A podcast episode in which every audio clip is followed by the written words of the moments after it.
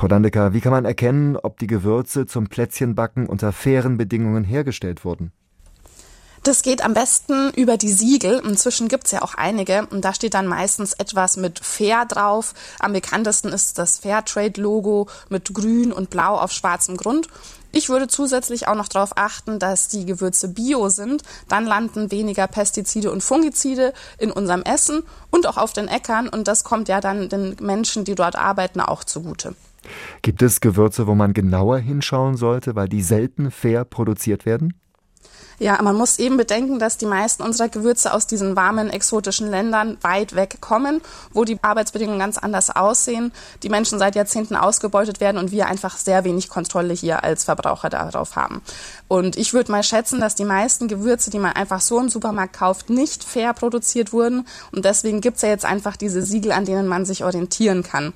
Und selbst Gewürze, die man hier eher in Europa vermuten würde, wie Paprika, Edelsüß oder Oregano, werden halt wirklich oft in China hergestellt hergestellt und dann hat man da wenig Kontrolle drüber. Dann frage ich mal andersherum, gibt es denn Marken, die eine große Auswahl an fair produzierten und fair gehandelten Gewürzen im Angebot haben?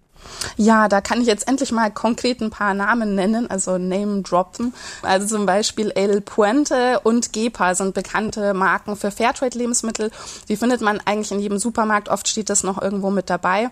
Und weil ja Fairtrade und Bio nicht das gleiche ist, aber oft Hand in Hand geht, empfehle ich noch Gewürze von Lebensbaum und Sonnentor. Die sind immer Bio und manchmal eben auch Fairtrade oder auch direkt hier irgendwo produziert worden. Exotische Gewürze sind traditionell eher teuer. Manche Händler, die tricksen deshalb, um die günstiger anzubieten. Bei welchen Gewürzen sollte man aufpassen, damit die Qualität stimmt? Safran und Zimt werden ganz typischerweise gefälscht. Safran ist oft Safflor, eine andere Blüte, die nicht so aufwendig geerntet wird.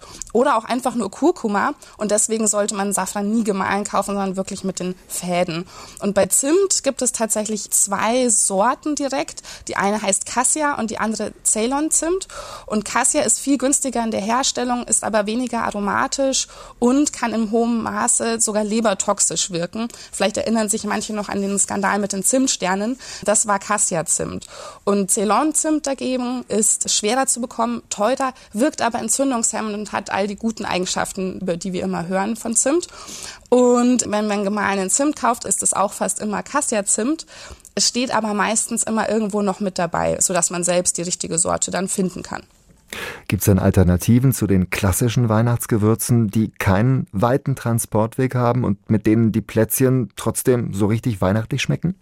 Ja, da habe ich jetzt wirklich lange überlegt, aber tatsächlich werden ja diese Weihnachtsgewürze traditionell eben bei uns so gefeiert, weil die sehr selten sind und von weit her kommen.